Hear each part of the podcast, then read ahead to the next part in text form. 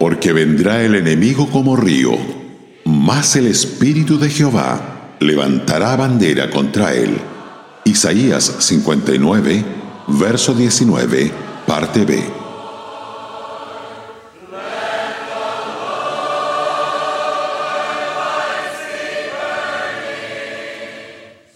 Hay tiempos de crisis desesperadas en la vida, cuando Satanás lanza su artillería más potente contra el pueblo del Señor. El cielo se oscurece, la tierra tiembla y no parece quedar ni un rayo de esperanza. Pero Dios ha prometido enviar refuerzos a su pueblo cuando la situación es extrema. El Espíritu del Señor levanta bandera contra el diablo justo a tiempo. Esclavizados por el tirano egipcio, la perspectiva del pueblo de Israel era poco prometedora. Estaban encogidos bajo los azotes del capataz. Pero Dios no era indiferente a sus gemidos. Levantó a Moisés para confrontar al faraón y finalmente guiar a su pueblo a la libertad. En los días de los jueces, invasores extranjeros mantuvieron en servidumbre a las tribus de Israel. A pesar de esto, en el momento más oscuro, el Señor levantó libertadores militares para hacer retroceder al enemigo e introducir al pueblo en un periodo de tranquilidad. Cuando Sennacherib guió al ejército asirio contra Jerusalén, la cautividad de Judá parecía inevitable. Humanamente hablando, no había manera de detener la fuerza irresistible del invasor. Sin embargo, el ángel del Señor pasó por el campo de los asirios por la noche e hirió a 185 mil hombres.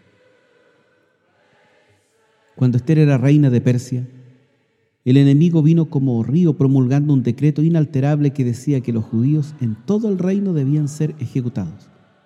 ¿Frustraron a Dios los medas y los persas por medio de este decreto? De ningún modo. Él arregló las cosas de tal manera que se promulgó otro decreto, permitiendo a los judíos defenderse en aquel día sombrío.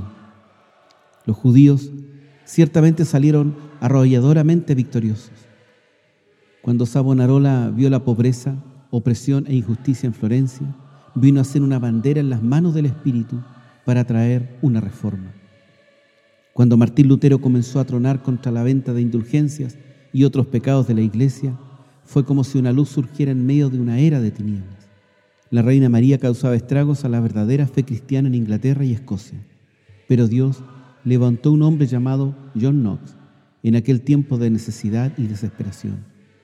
Y con el rostro a tierra, Knox suplicó a Dios durante toda la noche para que librara a sus escogidos y le diera Escocia o le quitara la vida. El Señor le dio a Escocia y quitó a la reina del trono. Puede ser que ahora estés afrontando una de las crisis más graves de tu vida. Nunca temas. El Espíritu del Señor enviará refuerzos oportunos y te guiará a un lugar espacioso. Solamente confía en Él.